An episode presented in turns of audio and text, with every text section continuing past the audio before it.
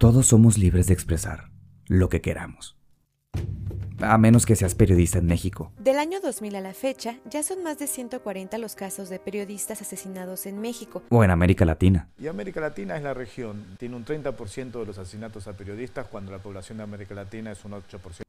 El pasado 6 de junio del año 1 post-apocalipsis, el mundo entero fue testigo de imágenes desde Washington DC que no veíamos desde el día de la independencia. La película. Pero en lugar de extraterrestres estúpidamente mamados con tecnología y efectos especiales los que amenazaban la seguridad de la capital norteamericana, fueron solo algunos cuantos, no, sí fueron un chingo. De cabrones comandados por otro cabrón disfrazado de vikingo o un pedo así. Según algunos dicen, seguidores del Donald Trump. I will fight for you and I will win for you. El Capitolio, hábitat natural del Congreso gringo, fue asaltado y tomado mientras se llevaba a cabo el proceso de certificación de votos de las elecciones de noviembre pasado. La noticia corrió en chinga por Twitter y al cabo de unos momentos teníamos retratado un lado bastante latinoamericanizado de nuestro vecino primermundista. Durante todo este cagadero, algunas de las principales redes sociales decidieron bloquear las cuentas del todavía presidente más poderoso del sistema solar. Donald Trump. Exacto, coartando así su libertad de expresión. Algo que no me gustó ayer de lo del el asunto del Capitolio, pero no me gusta la censura. Pero entonces, ¿es incondicional la libertad de expresión? ¿Qué putas escribió Trump para que eliminaran sus redes sociales? ¿Es esto censura? Hoy hablaremos sobre todo aquello que en conjunto harían cagarse de coraje a Gustavo Díaz Ordaz, si éste se encontrara con vida. La maldita libertad de expresión. Sean ustedes bienvenidos. Ah, no lo sé, José.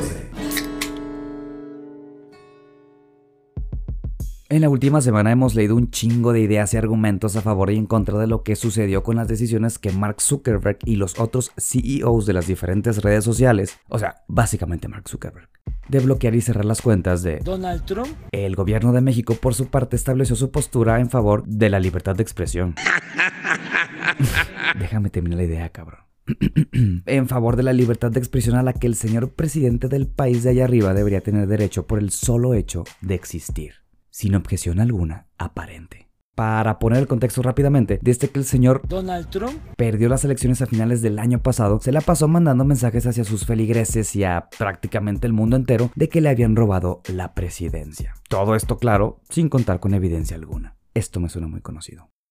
Las primeras acciones que las redes como Twitter comenzaron a implementar fue el de marcar sus mensajes con una advertencia de que lo que se estaba diciendo en esos textos era posiblemente de contenido engañoso. Palabras más, palabras menos. Estos mensajes iban de hablar sobre el supuesto fraude que los demócratas estaban orquestando en su contra para evitar la reelección hacia su segundo mandato. Y no, señor Evo, en el caso de Estados Unidos esto es totalmente constitucional. Y ese tipo de mensajes tuvo su clímax el día miércoles 6 de enero previo a la marcha de la que estábamos platicando. Ese mismo día, el señor Donald Trump pronunció un discurso en el que continuaba hablando del supuesto fraude electoral, instando a sus seguidores a dirigirse con rumbo a la sede del Congreso. Y ahí valió verga todo. Pero ¿qué hay de la libertad de expresión?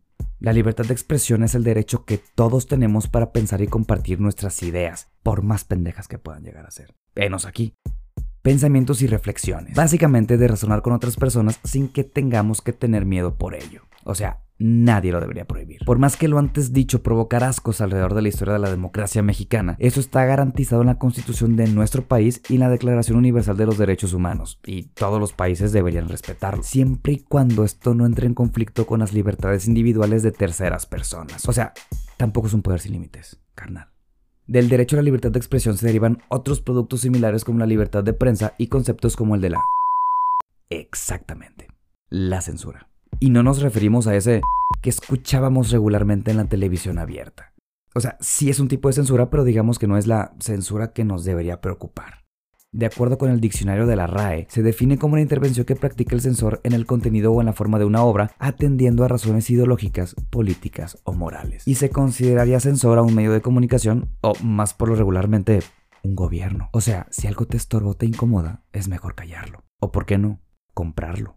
Distintos gobiernos alrededor del mundo expresaron su preocupación porque este acto llevado a cabo por las redes sociales tenga un impacto en los derechos fundamentales de una persona, o sea, para el futuro. En el caso particular de los Estados Unidos, se habla de la libertad de expresión en la primera enmienda, en donde se declara que ningún Congreso podrá crear leyes donde se adopte una religión como la oficial, o se prohíba practicar alguna libremente, o que coarte la libertad de palabra o imprenta, o el derecho del pueblo para reunirse pacíficamente y para pedir al gobierno la reparación de agravios. O sea, el gobierno no puede limitar la libertad de expresión. ¡Pinche gobierno puto! Esta señora, por ejemplo, no podría ser callada por el gobierno simplemente por estar inconforme.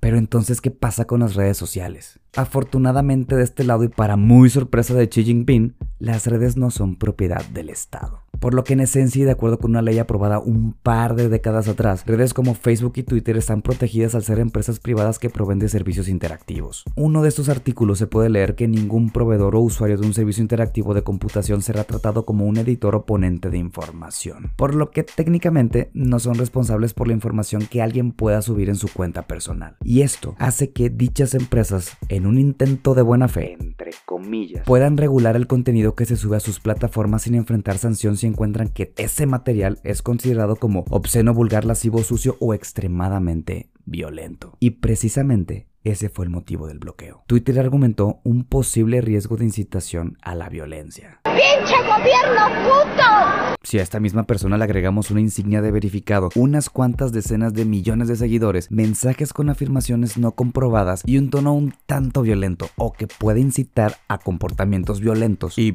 desde su perfil de Facebook, Mark podría bloquearla de su red social, siempre y cuando también esté justificado. La frase no estoy de acuerdo con lo que dices, pero defenderé con mi vida tu derecho a decirlo falsamente se le atribuye a Voltaire. Suena muy chingona para copy de foto de Instagram, pero tomemos en cuenta que todo en este mundo tiene sus limitaciones. En este caso, las libertades de los demás. Entonces, cuando cualquier persona abre una cuenta en cualquier plataforma, así te llames el presidente de los Estados Unidos, firmas un contrato con la empresa y se aceptan los términos que se imponen para hacer uso de ella. Por lo que si violas este contrato, puede ser sancionado. Justo como le pasó a Donald Trump. Entonces, y bajo estos conceptos, no es censura, pues se encuentra respaldado por las leyes de su país, ya que el momento en que Donald Trump creó sus cuentas, aceptó las condiciones y sanciones que estas empresas podrían aplicar.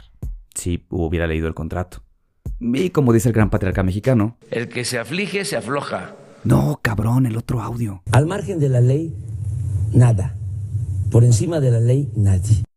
Al final un chingo de todo este debate se centró en que si estos cabrones, los dueños de estas plataformas, hicieron bien al limitar los mensajes potencialmente peligrosos del presidente de los Estados Unidos tomando una decisión arriesgada. Igual y no tan arriesgada, al cabo este güey de la Casa Blanca ya mero se va. O si bien esto podría ser un precedente importante de preocupación donde una empresa podría callar a quien le parezca conveniente. Pero esto también podría ser un arma importante para separar los dichos, en este caso, de un gobierno, de los hechos reales. Y eso estaría perfecto, omitiendo el hecho de que también las compañías tienen sus propios intereses. Pero eso puede ser tema para otro episodio. Independientemente de lo que cada bando piense, siempre debería ser importante combatir la desinformación. Venga de quien venga. Así que mi estimada alma perdida que por algún motivo sigues escuchando mi podcast. Es importante que conozcamos nuestros derechos fundamentales y los utilicemos con responsabilidad. Y si no quieres que te bloqueen la cuenta de tu red social favorita, lee los putos términos y condiciones, cabrón. Pero entonces, ¿tú qué piensas? Estoy en ebooks, Spotify, iTunes, Overcast y alguna otra que se me pasa, pero quédate en la que me estés escuchando. No hay pedo. Siguiente episodio para el próximo jueves. Inserto mis redes sociales por si quieres hacerla de pedo. Adiós. Bye. Sean ustedes bienvenidos. Ah, no lo sé, José.